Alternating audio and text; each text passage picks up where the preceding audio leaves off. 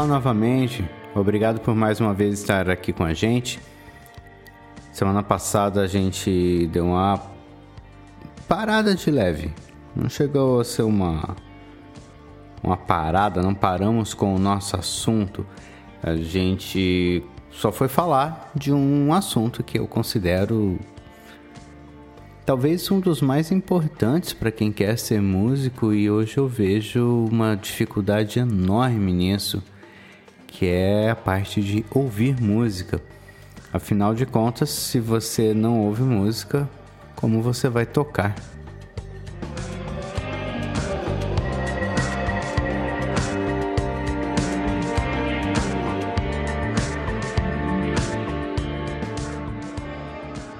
Semana passada nós falamos do Grammy.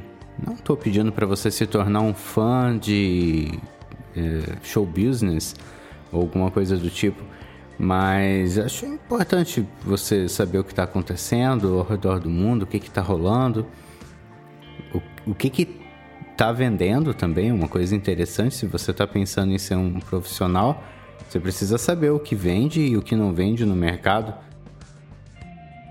Não adianta você tentar vender um produto que não tem quem compra. Embora para música sempre há um mercado para tua música, para o que você quer fazer. Você só precisa se dedicar e mostrar o que você faz. Hoje ainda alguém me perguntou: "Ah, vejo, acompanho lá X pessoa, não lembro agora quem é para poder te falar e a pessoa que estava me falando disse que acompanha eles pelas redes sociais e tal. E falou: Não entendo esse povo, como que eles conseguem viajar tanto, como eles conseguem oferecer tanto serviço deles em tantos lugares diferentes. Mas é, mercado eu acho que sempre tem. Eu acredito que a gente que não sai muito da onde está para poder oferecer o nosso serviço, né? Então se ninguém te conhece, ninguém vai te comprar. Saber vender seu peixe.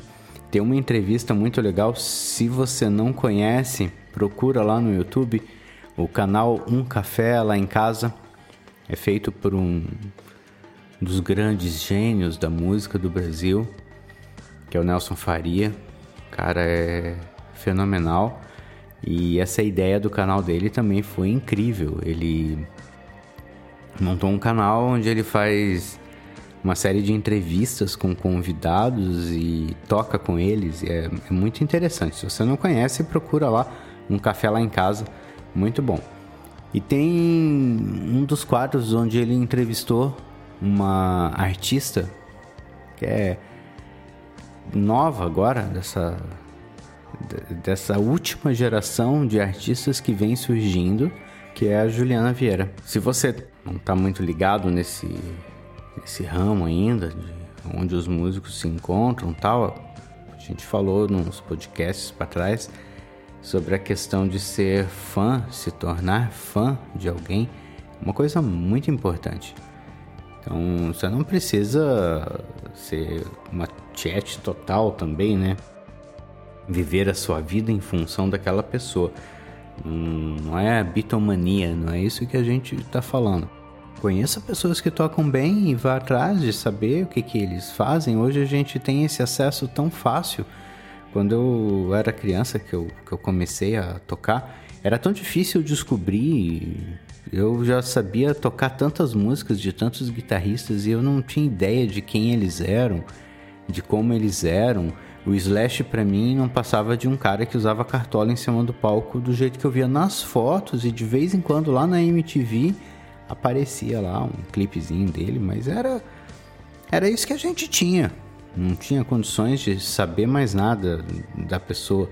Hoje a gente tem, por exemplo, a Juliana Vieira, que ela é, é uma dessas novas artistas e ela se lançou exatamente na internet. Ela, é, ela começou a publicar o trabalho dela e as pessoas começaram a ver o talento dela, ver que ela levava muito jeito para coisa. E hoje ela toca com muita gente importante aí, como o Falcão e Julia B, que você deve conhecer. Ela já gravou um monte de coisa com um monte de gente. É uma baita de uma artista. E tem numa, numa entrevista dela lá com o Nelson Faria, onde ela conta um pedaço dessa história dela, de como ela, ela se lançou, né, pra, como que ela fez para as pessoas conhecerem o seu trabalho, como que ela faz até hoje para continuar estando em evidência. Então, acho que é legal você ir lá também ver que não é só eu que estou falando que você precisa saber vender seu peixe.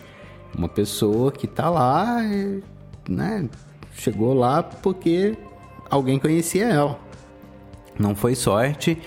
Ela não teve um pai rico que foi lá e comprou ela, ou comprou um lugar numa banda, ou comprou um canal de TV. É, tem muita coisa que as pessoas colocam na cabeça, assim, ah, eu não, não venho de uma família rica, eu não conheço nenhum artista, então nunca vou poder fazer sucesso.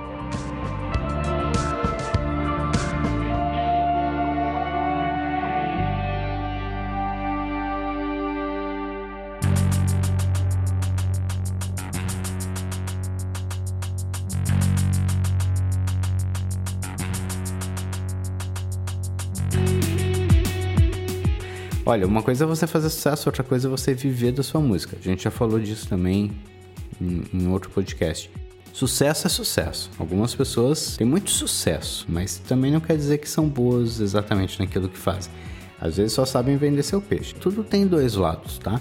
Então, se você quer viver do que você faz, se você gosta de música, e eu já escutei muita gente, escutei agora, esse fim de semana, mais uma pessoa que chegou para mim e falou: Pô, eu gostaria muito de viver de música. Pois é, primeira coisa para a gente viver de música é você realmente escolher isso. É uma profissão como qualquer outra.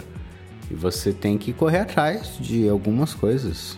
Né? Como que você procura um emprego? Você não tem que fazer um currículo ir lá, mostrar que sabe fazer? Pois é, na música é a mesma coisa. Teu currículo pode ser uns videozinhos lá no Instagram é, pode é, ser a chave para que alguém te descubra. Se você pretende viver de música realmente, assim, se é, se é o que você gosta de fazer, é só se dedicar que tudo vai dar certo.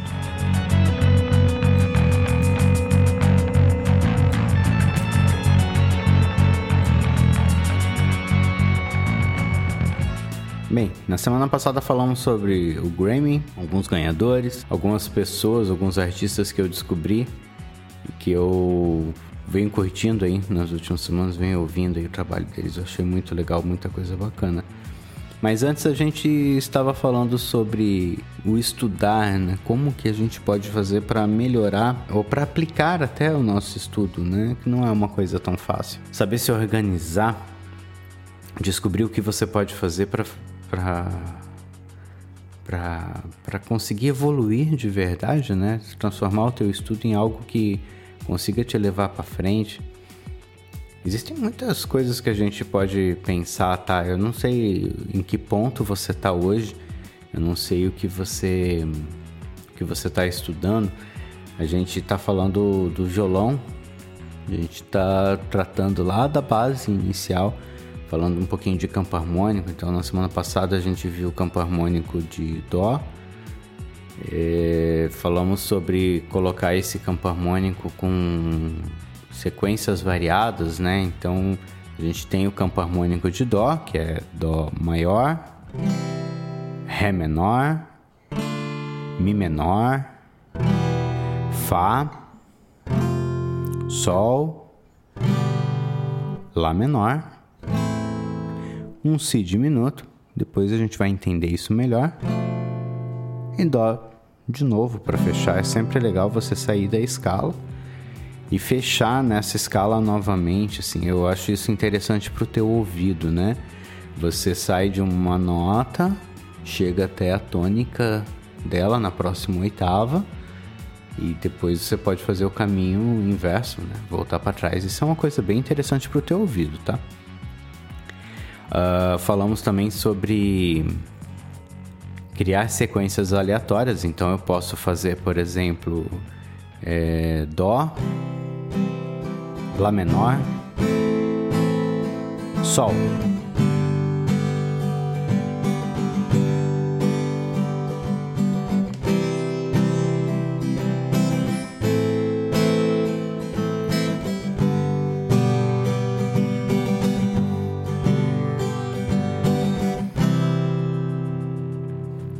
Isso seria uma sequência simples, acabei de inventar aqui, não foi nada demais. É legal você saber identificar isso. Assim como é legal você pegar músicas também e tentar entender como que funciona, o que a gente chama de análise musical. Você pega uma música e tenta entender de onde que o cara tirou as notas daquela música, é, por que, que ele usou aquela sequência. Né? Tem outras coisas também que a gente precisa estudar. Né? Então, mesmo que você queira ser um solista, né? Você que está estudando guitarra solo, ou você quer ser um baixista, que o estudo é um pouquinho diferente. É, a teoria toda basicamente é a mesma, mas existe algumas partes práticas no baixo que são um pouquinho diferentes, tá?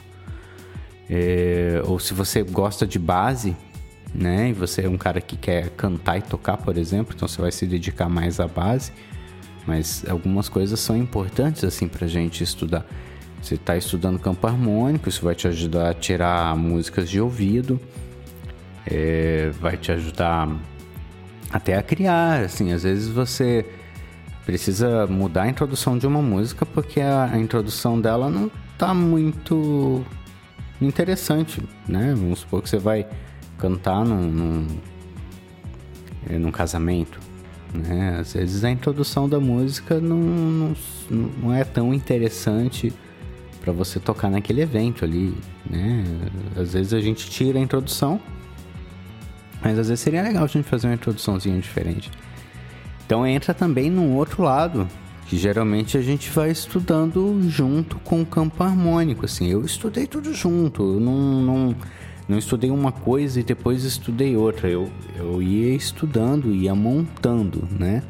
A gente por enquanto está no Dó, então pensa agora que você também precisa aprender escala. Né? Então é legal, você consegue fazer a escala de Dó maior, sabe as sete formas da escala maior? Precisa conhecer. Então, escala maior de Dó.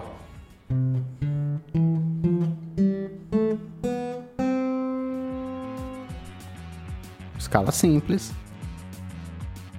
Tem muita coisa interessante aqui quando eu aprendo ela, pelo menos o, o formato básico, né?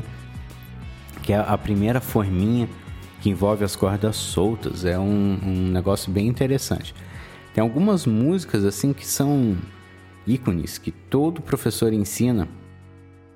A gente tem uma muito famosa que é do Almir Sater, que é Tocando em Frente, uma música muito bonita e que ela começa já com a aplicação da escala já faz parte da música, faz parte da introdução, é uma característica da música. Se você tira, as pessoas vão sentir falta disso, né? Então a música é assim.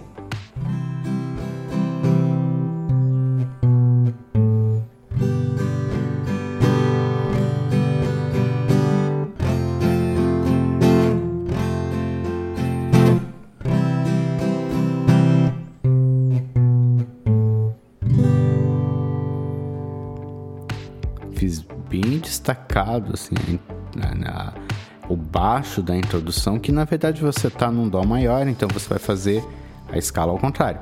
Dó, Si, Lá, Sol. Só isso. Você já cai no Sol batendo. Uma coisa simples, mas é algo que se torna característico numa música. E em qualquer música isso vai ficar muito legal. Então, assim, você precisa estudar as escalas para você poder aplicar essas coisinhas na tua música, por mais que você queira, ah, eu quero só fazer é, voz e violão. Tá, mas é, aqui tá já na introdução da música, já tá tudo ali envolvido, então é uma coisa que é importante. Existem diversos outros treinamentos. Se isso para você não é importante, cara, uma hora ou outra você vai sentir falta disso. Tá? Vai faltar alguma coisinha no teu arranjo não são coisas difíceis. Se você estudar um pouquinho forminha de dó ali, você vai conseguir umas ideias super legais.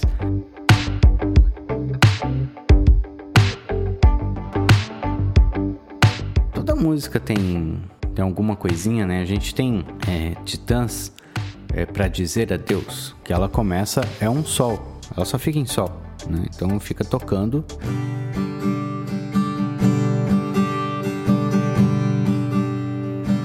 Só que ele, durante esse sol, ele acrescenta um Mi, ele acrescenta uma cesta no sol. Então forma um efeito lindo.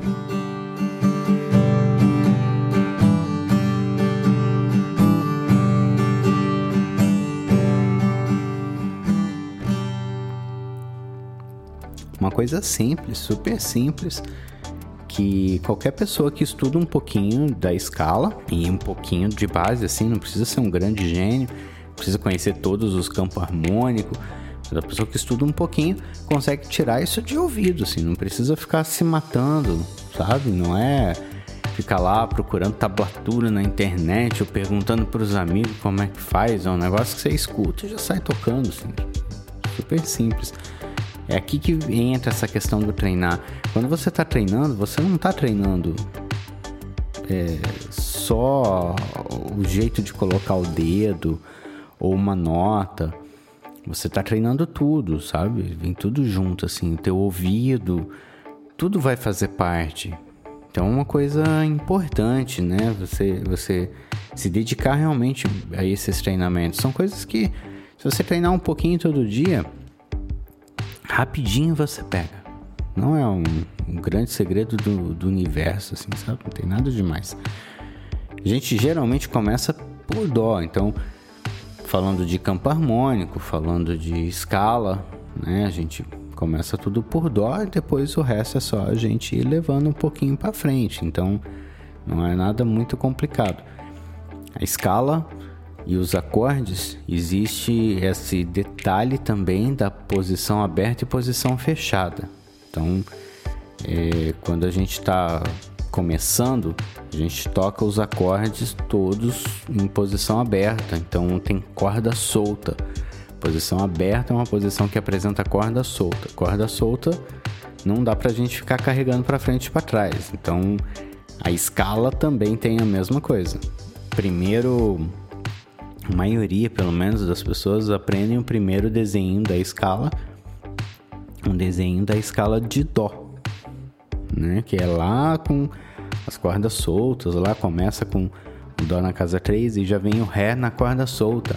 Não tá errado esse desenho, tem nada de errado. Só que eu não posso trazer ele para frente ou para trás, ele acaba me prendendo um pouquinho. Então eu não consigo fazer, por exemplo, a escala de ré. Aí existem outros desenhos eles vão fazer o mesmo som. Se eu tocar aqui para você, você vai escutar a mesma coisa. Dó, ré, mi, fá, sol, lá, si, dó.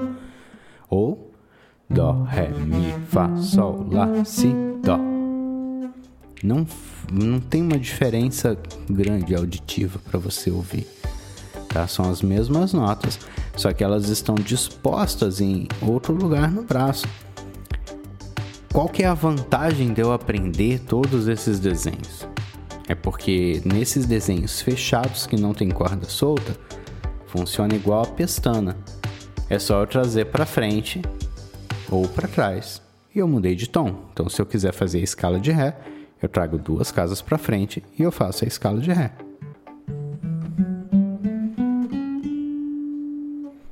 Se eu quiser fazer um fá, se eu precisar de um sol, é só eu trazer duas casas para frente.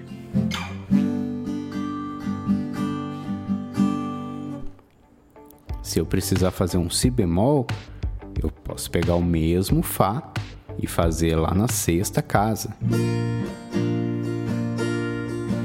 Se eu precisar tocar uma música, fazer o solo de uma música em mi bemol, eu vou pegar a escalinha de dó, um desenho fechado, e eu vou fazer também lá na sexta casa, eu vou estar tá tocando em Mi bemol.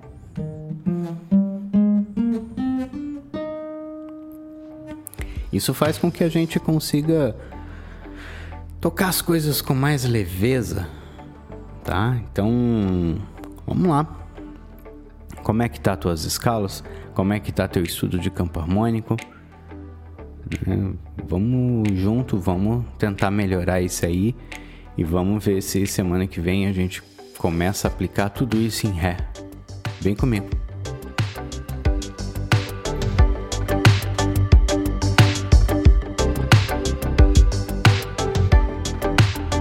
Meu nome é Richard Delfino. Obrigado por ter ficado comigo até aqui. Até a próxima.